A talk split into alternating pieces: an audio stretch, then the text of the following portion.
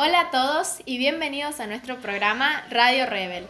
Hoy es 8 de marzo y queríamos desearles un muy feliz día a todas las mujeres. Primero que nada, buenos días para todos y feliz día para todas.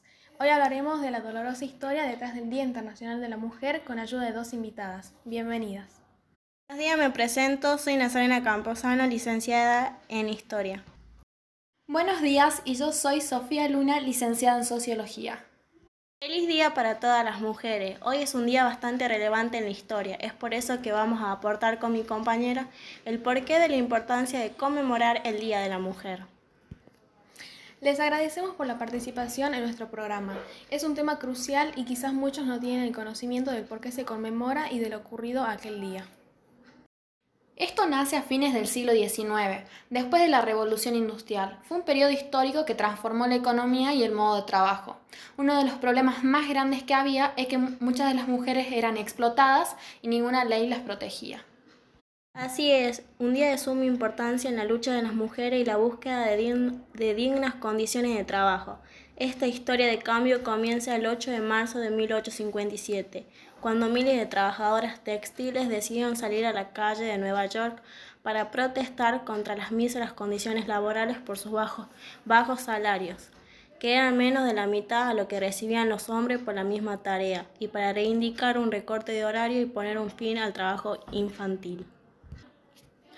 ¿Este fue el único suceso donde las mujeres protestaron contra las malas condiciones laborales? No, hay un sinfín de eventos. Otro acontecimiento que marcó de forma trascendental la historia del trabajo fue el 8 de marzo de 1908, donde 129 mujeres murieron en un incendio en la fábrica Cotton de Nueva York, luego de que se declararan en huelga con permanencia en su lugar de trabajo. Los motivos eran los mismos que aquella vez de 1857. El dueño de la fábrica ordenó cerrar las puertas del edificio para que las mujeres desistieran y abandonaran el lugar. Sin embargo, el resultado fue la muerte de las obreras que se encontraban en el interior de la fábrica. Qué impresionante la lucha de las mujeres, cuánto valor para enfrentarse de esa forma a los jefes y luchar por lo que les correspondía. Digno de admirarse de estas mujeres y pensar que hasta el día de hoy su lucha sigue. Es así, vale, la lucha aún sigue. Hoy en día muchos propósitos se han logrado, pero aún falta mucho por cambiar.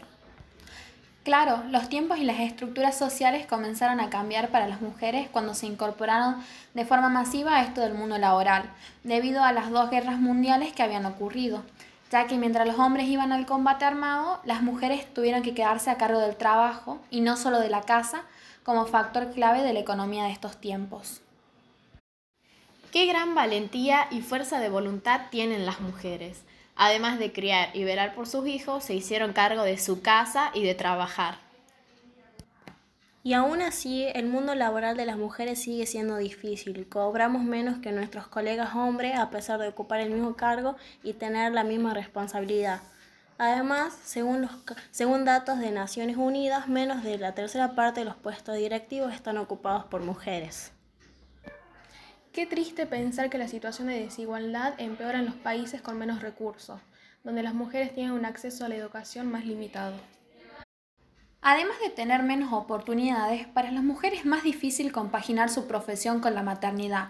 En todo el mundo, solo 63 países ofrecen la baja de maternidad de 14 semanas, que está recomendada por la Organización Internacional de Trabajo, y menos de una tercera parte de las mujeres trabajadoras tienen derecho a pedir la baja.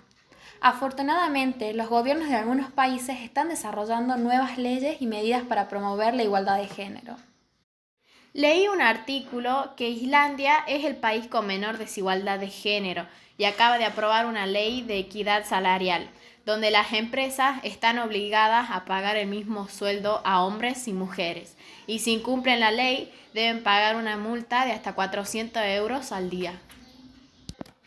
Sí, también leí esa noticia. Me parece una buena idea que hayan incorporado esa ley, pero ¿realmente hemos avanzado? Si avanzamos los avances de las mujeres y la igualdad en el tiempo, podremos darnos cuenta que no hace mucho tiempo, hasta la víspera de la Segunda Guerra Mundial, la mujer todavía debía solicitar el permiso del marido para ejercer una profesión, matricularse en una universidad, presentarse a un examen, abrir una cuenta bancaria, solicitar un pasaporte, un permiso de conducir, entre otras limitaciones. Esto nos hace reflexionar sobre el poco tiempo que ha pasado realmente desde la liberación de la mujer. Solo han pasado 51 años desde que la mujer se ha ido liberando, no solo constitucionalmente o legalmente, sino también mental y emocionalmente para encontrarse con sí misma. Si bien es cierto, el tiempo de cambio ha sido relativamente poco. El proceso ha sido intenso y ha tenido avances muy productivos a favor de la mujer contra siglos pasados de supresión y opresión contra ella. El trabajo comienza en el ámbito interno de las empresas con las medidas que favorezcan la igualdad de la mujer en el ámbito laboral. ¿Ustedes cómo creen que deberíamos impulsar la igualdad de género?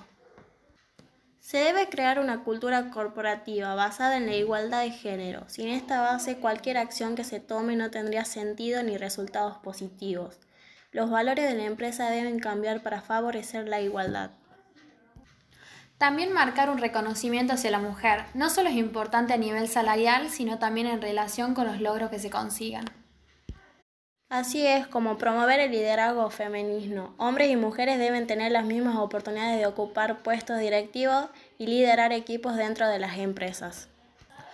No nos olvidemos de la utilización del lenguaje inclusivo en las comunicaciones. Es importante cuidar el lenguaje que se utiliza en la comunicación interna y externa de la empresa para que incluya siempre a las mujeres. Hoy aprendimos muchísimo. De verdad, gracias por venir y haber compartido con nosotras todos sus conocimientos. Excelente programa el del día de hoy. Me encantó acompañarlas. Muchas gracias a ustedes por habernos invitado. Un gusto haber participado en este programa. Gracias por invitarnos. En el programa de hoy recordamos la fortaleza de aquellas mujeres que luchan día a día por condiciones dignas e iguales a los hombres. A todas ellas, feliz día y a seguir luchando. Nos vemos en el siguiente programa. Saludos.